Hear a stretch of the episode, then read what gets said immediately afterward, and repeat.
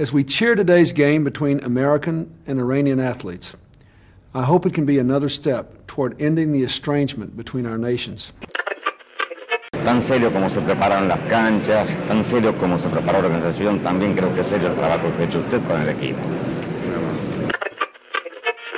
O que é certo é que isto não convém a ninguém e eu penso que tem que existir o diálogo entre os jogadores e a Federação para isto ficar ultrapassado para bem de todos. É tudo.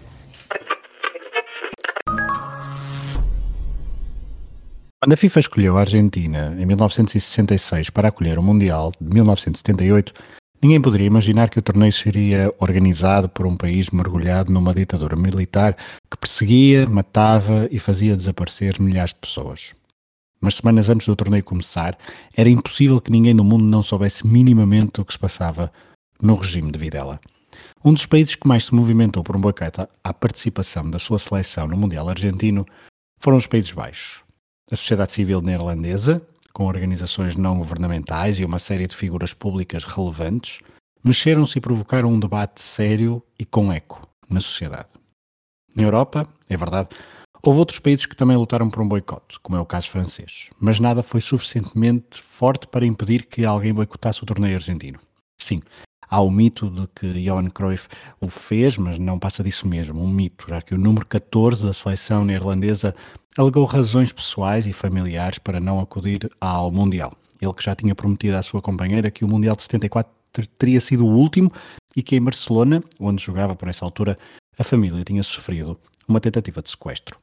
Voltando aos Países Baixos, vice-campeão mundial no torneio realizado na RFA em 1974, e uma das seleções favoritas a vencer na Argentina.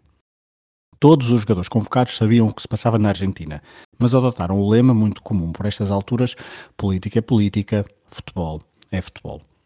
Um dos factos mais utilizados nas campanhas pelos boicotes ao Mundial eram as medidas repressivas do regime, a censura e a tortura de milhares de argentinos que ousavam pensar diferente do regime de Videla. Mas pior do que torturar, o regime matava e fazia desaparecer os corpos de opositores políticos, na sua maioria jovens. É assim que nasce o um movimento coletivo na Argentina, que ficará para sempre como um dos símbolos maiores da oposição à ditadura.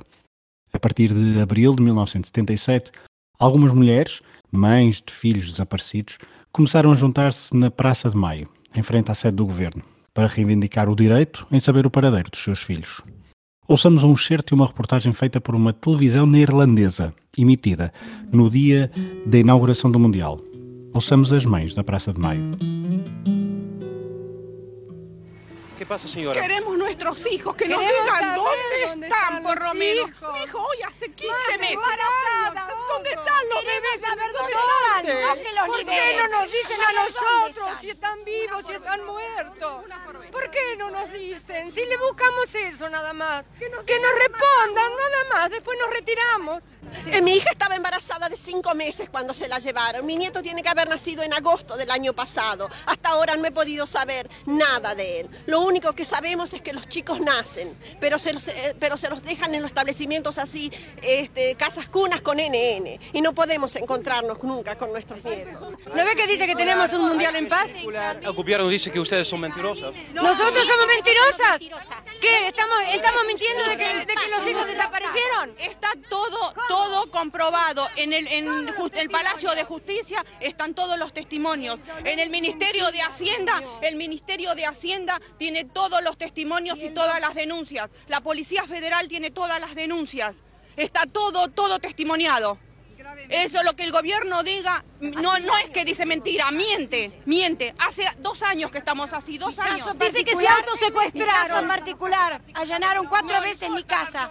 Me llevaron y me torturaron para que dijera dónde estaba mi hijo. Esa es la Argentina que tenemos. Queremos todos, no los queremos a uno, a mi hijo. Yo quiero a todos los hijos de todas las mujeres. ¿Cuántos son ustedes? Miles, miles, miles de mujeres, miles, miles, miles en todo el país, miles. ¿Me permite? Nosotros solamente queremos saber dónde están nuestros hijos, vivos o muertos, pero queremos saber dónde están. Que nos entreguen el cadáver. Nos dicen, nos dicen, dicen. Dicen que los argentinos que están en el extranjero están dando una falsa imagen de la Argentina. Nosotros, que somos argentinas, vivimos en la Argentina, les podemos asegurar que hay miles y miles de hogares sufriendo mucho dolor, mucha angustia, mucha desesperación, dolor y tristeza porque no nos dicen dónde están nuestros hijos, no sabemos nada de ellos, nos han quitado lo más preciado que puede tener una madre, ¿eh? su hijo, angustia porque no sabemos si están enfermos, si tienen frío, si tienen hambre, no sabemos nada. Y desesperación, Señor, porque ya no sabemos a quién recurrir. Consulados, consulados, embajadas, ministerios, iglesias, todas partes se nos han cerrado, todas partes se nos han cerrado las puertas. Por eso les rogamos a ustedes, les rogamos a ustedes, son nuestra última esperanza. Por favor, ayúdennos, ayúdennos, por favor. Son nuestra última esperanza. Hay sacerdotes, hay todos, todos. Lágrimas de sangre. ¿Ustedes, ¿Ustedes piensan que la, la mayoría del pueblo argentino está al tanto de lo que... No, no, señor, no. Se le niega. No se anule. Una palabra más. Les podemos asegurar Que se compruebe si el día 31 de este mes han desaparecido tanta gente como dicen, que cualquier cantidad se llevaron. É impossível ficarmos indiferentes a estas palavras, a estes apelos, a estes gritos de revolta. Aquelas mães queriam ou esperavam que os jornalistas estrangeiros presentes no país fossem capazes de passar para o mundo o horror que se vivia na Argentina por aqueles dias. Mas o Mundial foi-se jogando. E voltaremos a ele num dos próximos episódios do Futebolítico. E a Argentina de Menotti conseguiu o que Videla mais queria. Durante a permanência das várias seleções no país das Pampas, criaram-se vários mitos e histórias mais ou menos recambulescas. Uma delas envolveu uma suposta carta escrita por Ruud Krol, jogador neerlandês, na revista El Gráfico, uma publicação que branqueou bastante a ditadura de Videla.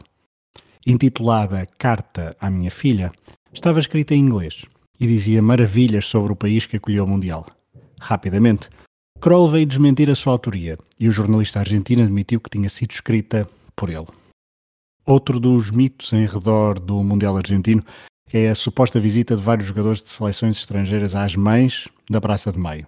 Um deles, Ronnie Elstrom, guarda-redes sueco, veio desmentir categoricamente.